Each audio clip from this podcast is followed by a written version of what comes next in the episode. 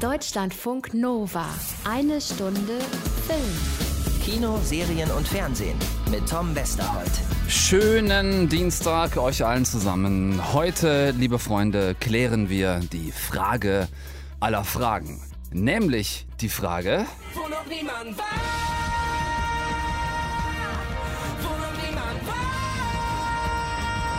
Die Frage, wo noch niemand war, das ist quasi das neue Let It Go, beziehungsweise das neue Lass jetzt los in Disneys Die Eiskönigin 2. Der neue Main-Track, wenn man so will, wo noch niemand war. Wir müssen da leider in Anführungszeichen heute schon bei der deutschen Übersetzung des Songs bleiben, denn Superstar Mark Forster singt eine dieser Versionen des möglicherweise neuen Mega-Hits aus der Fortsetzung von Frozen ab Donnerstag neu im Kino, die Eiskönigin 2. Wir sprechen mit Mark genau darüber. Er ist unser Gast heute Abend und wir gucken natürlich auch gemeinsam in den neuen Film rein. Außerdem frisch im Kino Dr. Sleep 39 Jahre nach der Verfilmung des Stephen King-Klassikers The Shining geht's jetzt endlich weiter. Die Hauptrolle spielt dieses Mal nicht Jack Nicholson, sondern Ewan McGregor. Außerdem gibt's eine neue deutsche Netflix Original Serie Zeit der Geheimnisse, Miniserie, Mehrteiler könnte man auch sagen. Äh, Miniserie vielleicht, aber ganz groß besetzt. Auch da werfen wir das ein oder andere Ohr zumindest rein. Also würde ich vorschlagen, machen wir uns gemeinsam langsam auf den Weg, auf den Weg, äh, wohin nochmal, Mark Forster? Wo noch niemand war.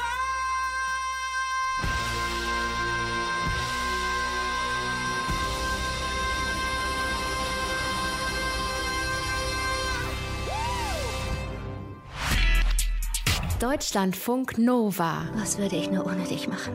Ich bin immer für dich da. Kam dir Elsa irgendwie komisch vor? Sie war Elsa? Ich höre immer diese Stimme. Stimme? Was meinst du? Das ist jetzt eine ganze Menge Informationen auf einmal gewesen. Äh, vielleicht machen wir das der Reihe nach. Elsa hört äh, eine Stimme in ihrem Kopf, die sonst keiner hört. Und weil es erstaunlich wenige Psychotherapeuten in Disney-Filmen gibt, muss sie sich also selbst auf den Weg machen und nach dieser Stimme suchen, die sie da jetzt ständig hört und gucken, wo die herkommt. Äh, Elsa ist gefallen, Disney ist auch schon gefallen, der Begriff, was fehlt noch? Anna, Christoph, Sven und Olaf, ganz genau. Es ist die Fortsetzung. Sechs Jahre nach Frozen, auf Deutsch Die Eiskönigin, kommt jetzt am Donnerstag Teil 2 in die Kinos. Und äh, auch in der Geschichte sind ein paar Jahre vergangen seit dem Ende des Originals. Die Schwestern Elsa und Anna regieren eigentlich ganz fröhlich in ihrem Königreich Arendelle so vor sich hin. Dann aber halt diese besagte Stimme im Kopf von Elsa und die zwei Schwestern machen sich auf den Weg.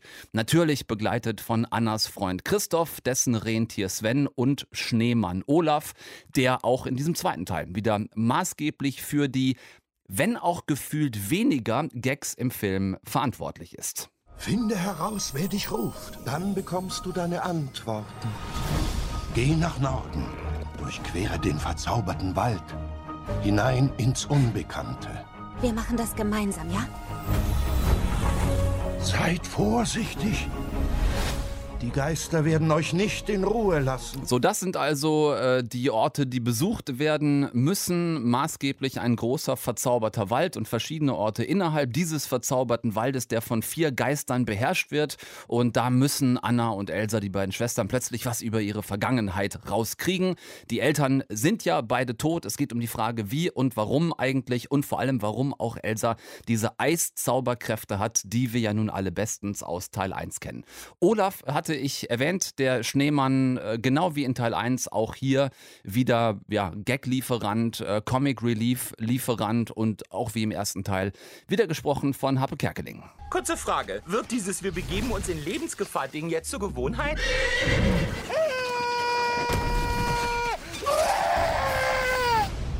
So, diese äh, Gags, die von äh, Schneemann Olaf kommen, die funktionieren tatsächlich einigermaßen gut. Gefühlt, habe ich eben schon angemerkt, etwas weniger als im ersten Teil. Grundsätzlich Ist dieser ganze zweite Teil von Frozen, respektive die Eiskönigin, düsterer als der erste? Ähm, etwas bedrohlicher wirkend, auch von der ganzen Bildsprache her? Ich fand es fast schon eine etwas aufgesetzte Dramatik und vor allem die Story, die diese Dramatik beinhaltet, extrem verschwurbelt, teilweise regelrecht konstruiert, irgendwie so um zig Ecken gedacht. Ein bisschen zu krampfig alles, fand ich ganz schade. Also es sieht alles toll aus. Natürlich, klar, Disney Pixar, die können fantastische Animationsfilmbilder, das weiß aber jeder von uns. Von der Storyline kommt das ganze Ding allerdings nicht an Teil 1 ran. Was aber auch daran liegt, dass in diesem Teil 1 einfach schon alles drin war damals. Das war so ein kompletter, so ein perfekter, so ein runder Film, auch mit der Musik damals, dass es sicherlich auch wahnsinnig schwer war, da jetzt noch einen zweiten Teil dran zu hängen. Und wenn wir über Disney reden, was wir hier gerade tun, dann müssen wir natürlich auch über die Musik reden. Denn auch deswegen war Teil 1 so mega erfolgreich, hat weltweit über eine Milliarde Dollar Umsatz gemacht. Äh, Musik ist das Stichwort. Ihr erinnert euch selbstverständlich an diesen Song hier. Ich lass los, lass jetzt los, Lass jetzt los, beziehungsweise Let It Go, das war der Frozen Mega-Hit und auch Teil 2 soll natürlich so einen rausstechenden Hit wieder landen und äh, zwar mit dieser Nummer hier, wieder gesungen von Elsa im Film, ähm, also auf Deutsch in der Synchronisation wieder von der Holländerin Wilhelmine Vergeig. Ist klar, ne? eine Holländerin singt äh, die deutsche Version. Das klingt dann so. Und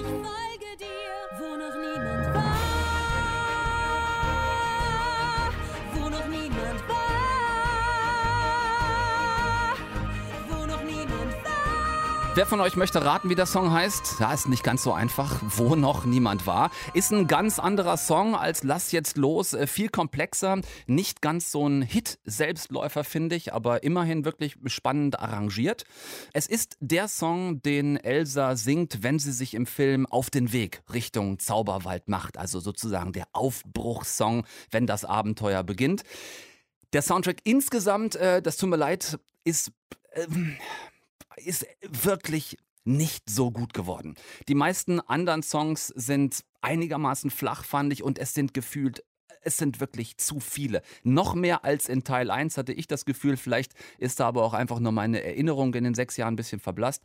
Ständig werden hier aus Dialogen irgendwelche Songs. Ich finde, das muss nicht zwingend sein. Aber lasst uns noch mal kurz einen Moment bei Wo noch niemand war bleiben, denn im Film singt ihn, wie gesagt, Elsa, respektive Wilhelmine Vergeig. Und nach dem Film, im Abspann, direkt quasi nach der letzten Szene des Films, singt ihn Mark Forster in einer anderen Version und zwar in dieser hier. Wo noch niemand war.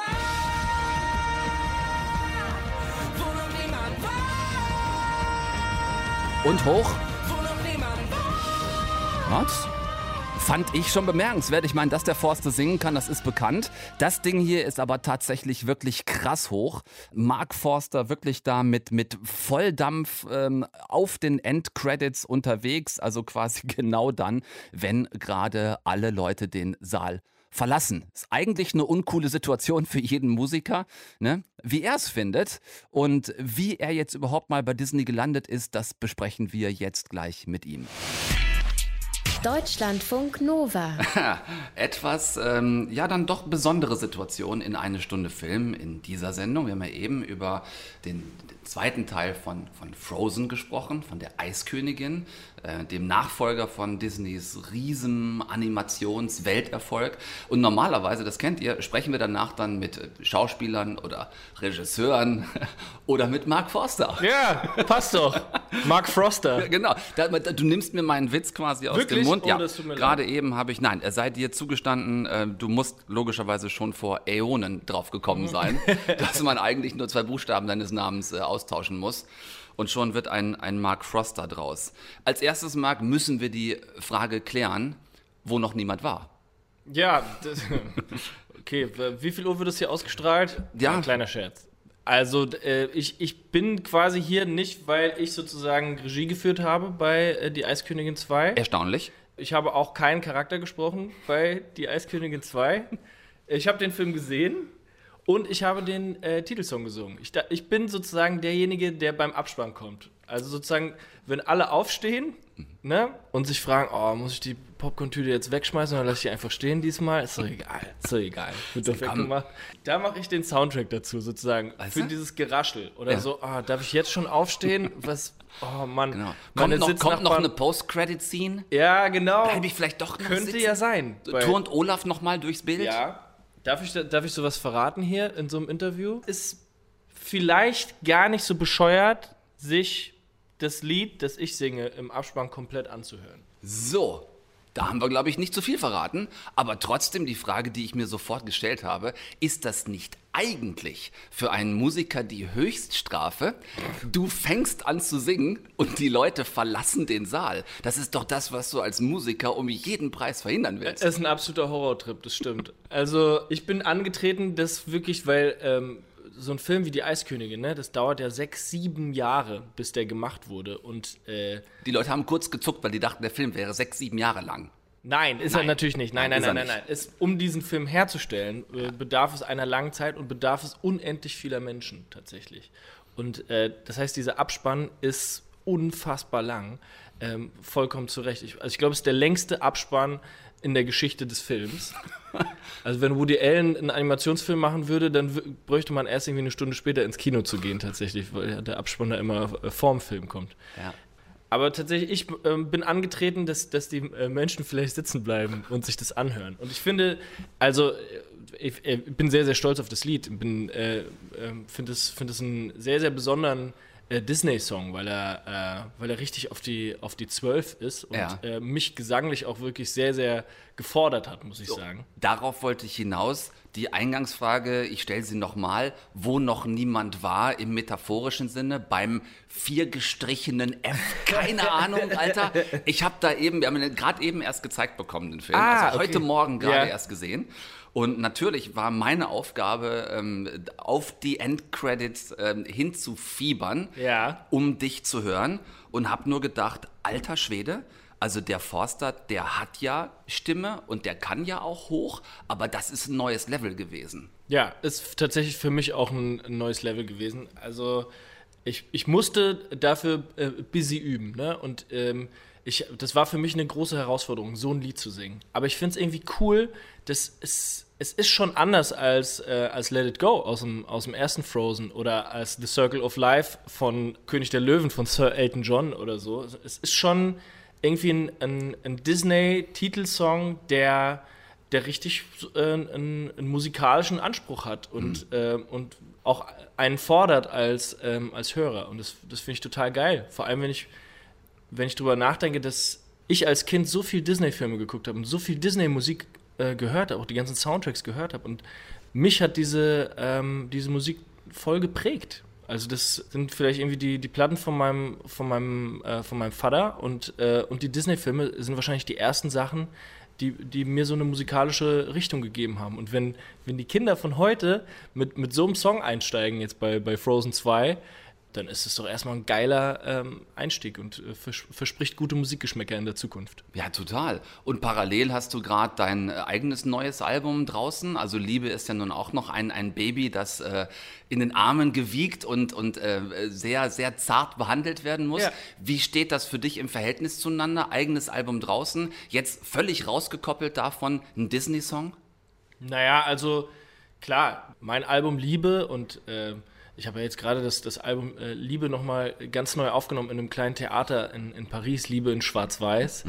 Das ist natürlich mein, mein, mein musikalisches Zuhause. Aber ähm, sowas wie hier so ein, so ein Song singen für, ein, äh, für nicht irgendeinen Disney-Film, sondern wahrscheinlich den äh, Disney-Film, das ist was, ähm, das, das kann ich nicht ablehnen. Das, das muss ich machen, das bin ich mir, äh, meinen zukünftigen Kindern und ja. äh, mir selber als Kind äh, einfach schuldig. Und das äh, ist eine große Ehre.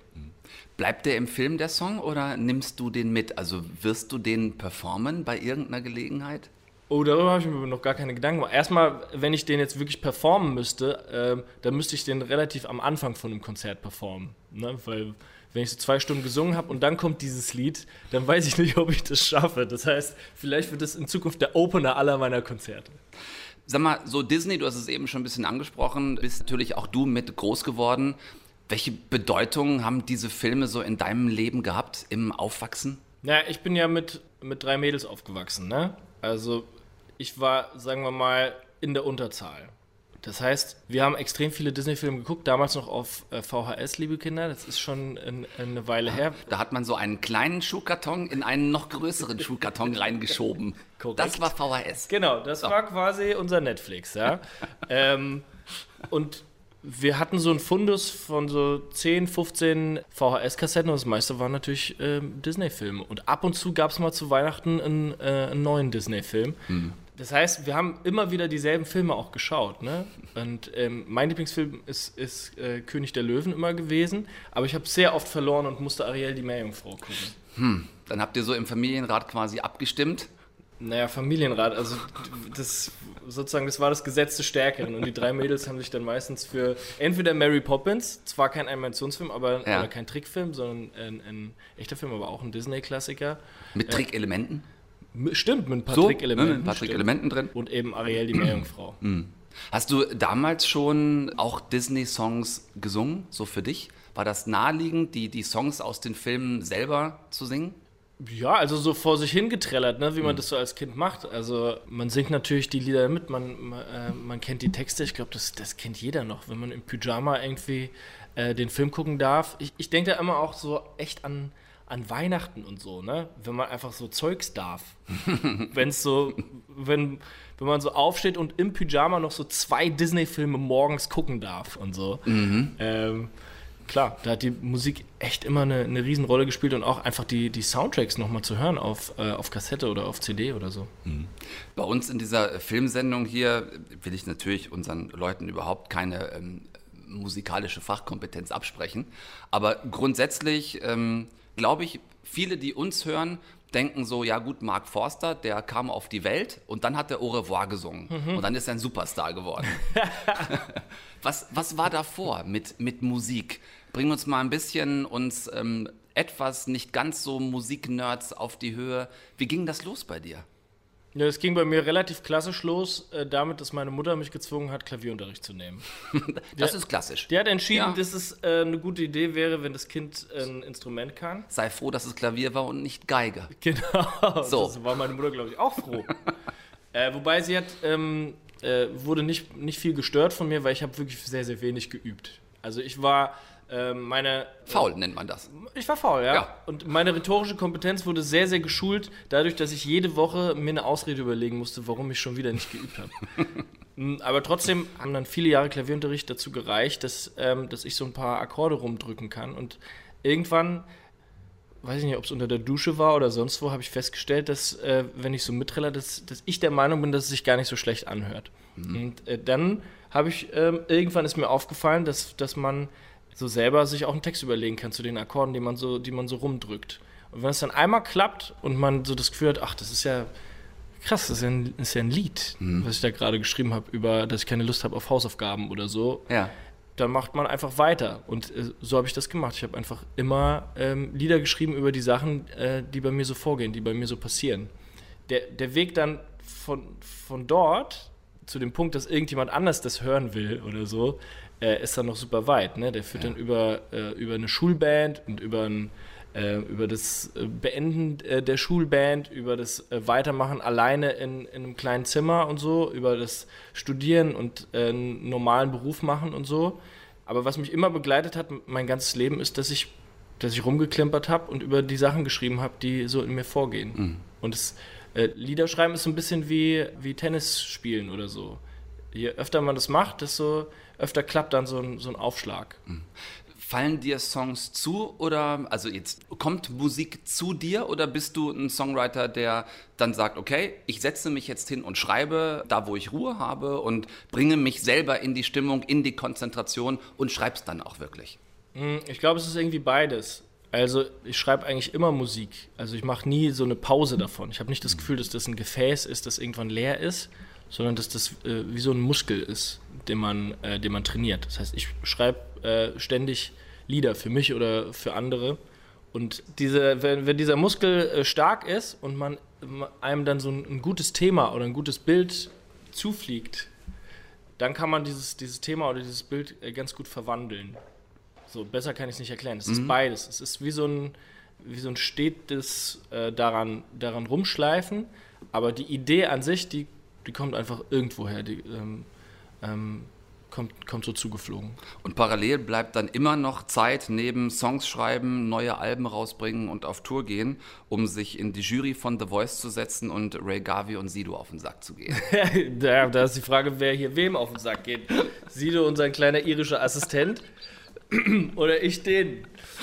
ähm, nee, also ähm, The Voice of Germany und äh, auch The Voice, The Voice Kids, die ganzen Voice-Formate, äh, die liebe ich einfach. Ich liebe das, dass es ein, ein Format gibt, 20.15 Uhr im, im Fernsehen, wo man weiß, okay, da singt jetzt jemand und wir müssen um die kämpfen, aber sonst nichts. Es ist quasi Impro-Theater um 20.15 Uhr im Privatfernsehen. Und ich finde, das gibt es äh, nirgends sonst als, als bei The Voice und ich, und ich liebe das. Musiker, äh, Juror, jetzt zumindest schon mal Film-Song-Interpret. Könnte das noch in so eine Schauspielrichtung, also könnte der Bogen noch weitergehen? Ist das was, was dich interessiert? Ja, ich biete mich ja seit Jahren schon an. Also ich warte nur auf die große Rolle, sozusagen. Matthias Schweighöfer, ruf, Ma Matthias, ruf mich endlich an. So, Bewerbung ist damit rausgegangen. Äh, Problem ist, müsste, es müsste eine Rolle sein mit Kappe. Also es schränkt es ein bisschen ein. Ja. Weißt du? Aber, so, ne? Also James Bond fällt dann schon mal raus oder so. Irgendwas mit Kappe. Oder sich halt mal trauen, ne? auch einem James Bond einfach eine Kappe aufzusetzen. Genau. Warum nicht? Mal outside the box. So, Bewerbung ist angekommen, Marc, leiten wir weiter. Sehr gut. Vielen Dank für die Zeit. Äh, Sehr vielen gerne. Dank für deinen Beitrag zu Die Eiskönigin 2, neuer Disney-Film ab Donnerstag für euch im Kino. Und äh, am Ende sitzen bleiben. Ne? Popcorn in Ruhe aufessen. In Ruhe aufessen. So. Und ansonsten aber die Tüte mitnehmen und wegschmeißen. Leere Tüte mitnehmen, wegschmeißen. Ja, nicht dann, einfach stehen lassen. So. Und dann hört ihr auch den Marc singen am Genau. Ende. Ja, wo noch niemand war. Heute war er bei uns in eine Stunde Film. Vielen Dank für den Besuch. Sehr gerne. Du musst mir jetzt zuhören. Die Welt ist ein hungriger Ort. Ein düsterer Ort. Hallo. Ich kannte nur zwei oder drei Leute, die so waren wie wir. Und die sind tot. Als ich klein war, bin ich auf diese Dinge gestoßen.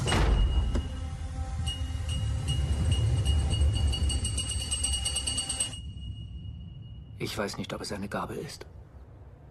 Ich kannte es immer als das Shining. Die Profi-Stephen King-Fans unter euch raffen natürlich, was sich hier gerade anbahnt. 39 Jahre nach The Shining, der legendären Verfilmung des Stephen King Bestsellers, gibt es jetzt endlich die Fortsetzung diese Woche im Kino Dr. Sleep. Vielleicht muss ich an dieser Stelle trotzdem kurz Nachhilfe geben in Sachen Filmgeschichte für die paar sicherlich nur sehr wenigen Unwissenden unter euch. 1980 war es. Da kam die Stephen King-Verfilmung von The Shining ins Kino. Es ging darin, wer gar nicht Bescheid weiß, um einen Autor, der mit Frau und Kind äh, in ein abgelegenes, leerstehendes Hotel in den Wintermonaten gezogen ist, um dort quasi zu Hausmeistern. Also dieses Hotel suchte im Winter immer jemanden, der auf das ganze Gebäude ein bisschen aufpasst. Das macht im Film dieser Autor, legendär gespielt von Jack Nicholson, zusammen mit seiner Frau und seinem fünfjährigen Sohn. Die Idee war also gleichzeitig ein bisschen Geld zu verdienen und seinen Roman fertig zu kriegen, den er da also schreiben wollte.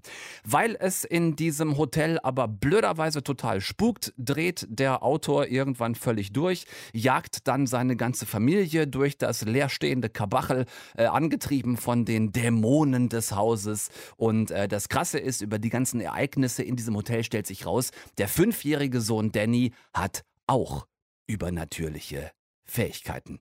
Ganz berühmte Filmszene aus The Shining von 1980 äh, ist, als der Familienvater mit der Axt ein Loch in eine Badezimmertür schlägt und dann durch dieses eingetrümmerte Loch guckt. Ganz genau, das ist nämlich diese Szene, diese berühmte Szene mit Jack Nicholson. Ähm, im Endeffekt ist er mit diesem Film dann wirklich komplett zum Weltstar geworden. Einer flog über das Kuckucksnest war ein Film, der war, glaube ich, fünf Jahre vorher und dann mit The Shining äh, wurde Jack Nicholson dann ja zu einem richtig, richtig großen Star. Regie hat damals Stanley Kubrick geführt, wenn es also wirklich Menschen geben sollte, die The Shining nie gesehen haben sollten.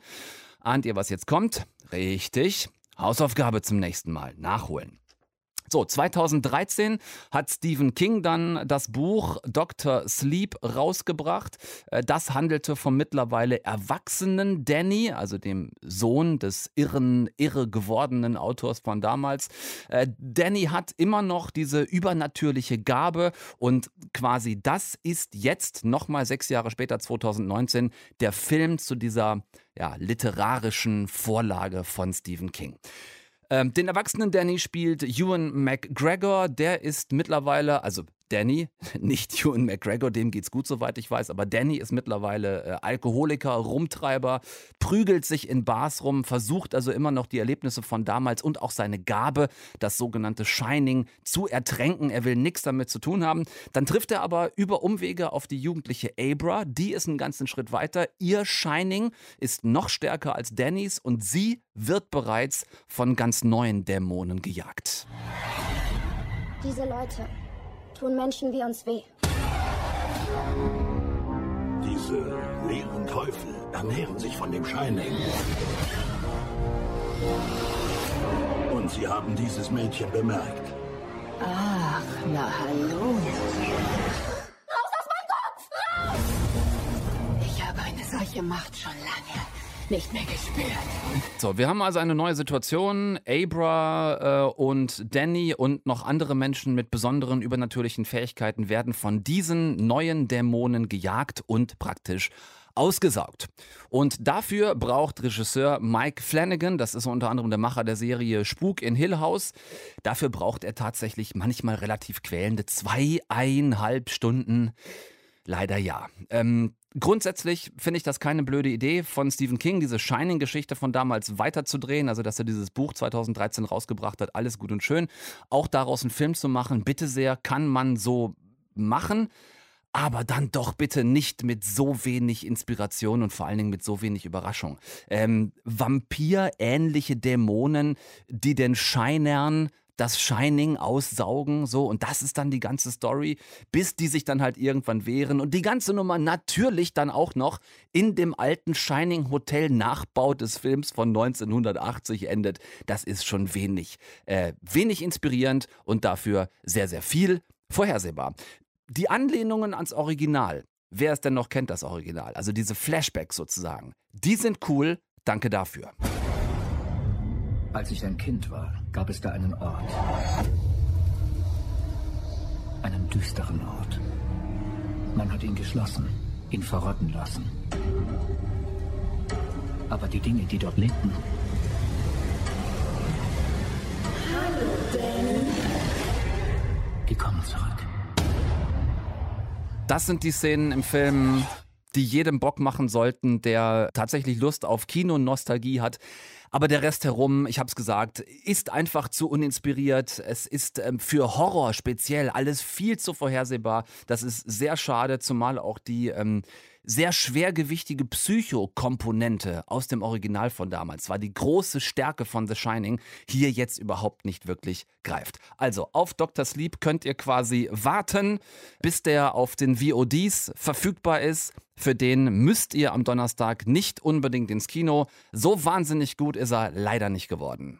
Ganz kurzer Blick auf die Uhr an dieser Stelle. Ach du Kacke, es ist echt schon wieder fünf vor Weihnachten, oder? Na, dann kommt doch jetzt ganz bald wieder dieses supi Schöne mit der buckligen Verwandtschaft. Das ist so schön. Deine Mutter darf man nicht nach Mitternacht füttern. Deine Schwester mag keinen Knoblauch. Das ist nicht lustig. Was soll denn da nicht so schlimm sein? Egal wie weit wir versuchen, von unserer Familie wegzukommen. An Weihnachten müssen wir alle zurück nach Hause.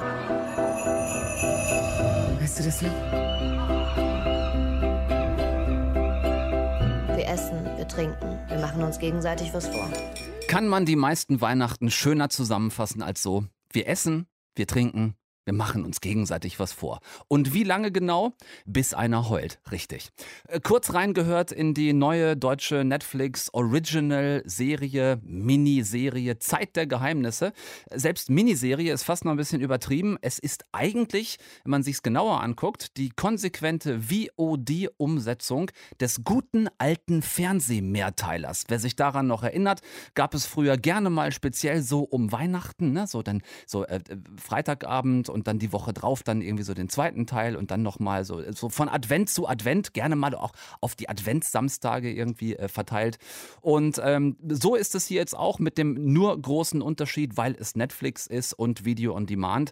Alle drei Folgen sind direkt ab morgen verfügbar, also nicht von Woche zu Woche wie früher. Es kann also auch, wenn es nur drei Teile sind, fröhlich gebinged werden. Es geht in Zeit der Geheimnisse um zwei sehr unterschiedliche ähm, junge, ja, so junge erwachsene Schwestern in den 20ern. Super gespielt von Svenja Jung, die kennt ihr aus fucking Berlin und aus Beat und von Leonie Benesch, die kennt ihr aus Das Weiße Band und aus Babylon Berlin. Die zwei kommen nach Hause in so ein wirklich super schönes reddachgedecktes Haus an der deutschen Nordseeküste zu ihrer Mutter, gespielt von Christiane Paul und ihrer Oma, gespielt von Corinna Harfuch. Da sagt das ist ja mal ein krasses deutsches Starfrauenaufgebot. Sag ich, stimmt ganz genau. Und außerdem sage ich euch, dass das hier mit einem schönen, friedlichen Weihnachten ähm, nix wird. Erkennt man schon an den ersten paar Serienminuten, ne? Stichwort Geheimnis im Titel der Serie. Ihr müsst was wissen. Mein Geheimnis. Eva meinte gestern Nacht, sie muss uns was erzählen. Wir hatten eine Verabredung. Möchtest du, dass sie wissen, wer du wirklich bist? Eva, das ist die Oma dieser beiden jungen Frauen. Äh, Das Prinzip letzten Endes hinter dieser dreiteiligen Geschichte ist, alle vier Frauen dieser Familie sind ähm, ja und oder machen nicht das, was die anderen eigentlich von ihnen glauben und denken. Und dann tauchen plötzlich auch noch Freunde und Ex-Freunde und Männer und Ex-Männer auf und bitteschön haben wir das komplette Weihnachtschaos. Aber nicht bitte falsch verstehen im Sinne so der klassischen deutschen ZDF-Komödie. Ich hatte gerade nämlich ein bisschen das Gefühl, dass das, was ich hier erzähle, sich so danach anhören könnte. Ist es wirklich überhaupt nicht. Es ist ein Drama in drei Teilen und die vier Frauen im Zentrum dessen, also Svenja Jung, Leonie Benesch, Christiane Paul und Corinna Harfuch, spielen das auch extrem gut. Dafür für die vier alleine lohnt sich das äh, Einschalten und das Weggucken dieser dreimal, ich glaube, so circa 40 Minuten. Also das kann man schon mal auch an einem, äh, an einem freien Abend schaffen.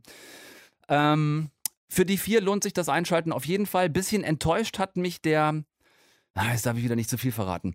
Bisschen enttäuscht hat mich der eine Twist in der Story. Es gibt zwei, einen etwas früher und einen etwas später und einer davon ist leider wirklich nicht storydienlich. Ich habe das nicht verstanden, warum der so ist, wie der ist. Damit ging es aber auch nicht nur mir so. Also es scheint nicht meine mir angeborene Blödheit gewesen zu sein, dass ich es einfach nicht verstanden habe, sondern der eine Twist ist, der ist blöd. Der, der, führt die Geschichte auch ein bisschen ins Absurde. Das ist, das ist schade und etwas unnötig, aber wenn man da drüber hinweg sieht, dass diese eine Stelle im Film, sagen wir mal, ein bisschen ungeschickt gelöst worden ist, dann ist das ein schönes, gehässiges Kammerspiel vor tatsächlich wunderschöner Nordseestrandkulisse, so raues Klima. Manche einer sitzt vielleicht gerade irgendwo am Fenster im Bademantel und guckt raus und, und denkt sich, ach manch ja, könnte, könnte auch hier irgendwo in der Nähe sein. Also wirklich schöne raue Kulisse direkt am Meer. Ähm, Allein, ich lege mich fest, allein wegen der, wegen der Ladies kann man sich hier auf ein sehr misanthropisches Miteinander freuen, das unter diesem Motto steht. Alles, was ich wollte, war mit euch Weihnachten feiern. Ja, das wollen sie immer alle und zwar alle Jahre wieder. Also entscheidet selbst. Zeit der Geheimnisse gibt's ab morgen, dem 20. November bei Netflix. Und nächsten Dienstag sprechen wir mit den zwei Töchtern der Serienfamilie mit Svenja Jung und Leonie Benesch. Die haben wir nächste Woche hier zu Besuch in eine Stunde Film. Zwei wirklich super tolle junge Schauspielerinnen. Auf die könnt ihr euch jetzt schon mal alle anfangen zu freuen. So, das nächsten Dienstag und damit äh, habt ihr gemerkt, bin ich schon beim Rausschmeißer für heute. Ich wünsche euch eine tolle Woche. Lasst uns nächste Woche wiederhören mit zwei tollen Gästen. Habt eine gute Zeit bis dahin. Lasst es euch gut gehen. Bis ganz bald und tschüss. Deutschlandfunk Nova. Eine Stunde Film. Jeden Dienstag um 20 Uhr. Mehr auf deutschlandfunknova.de.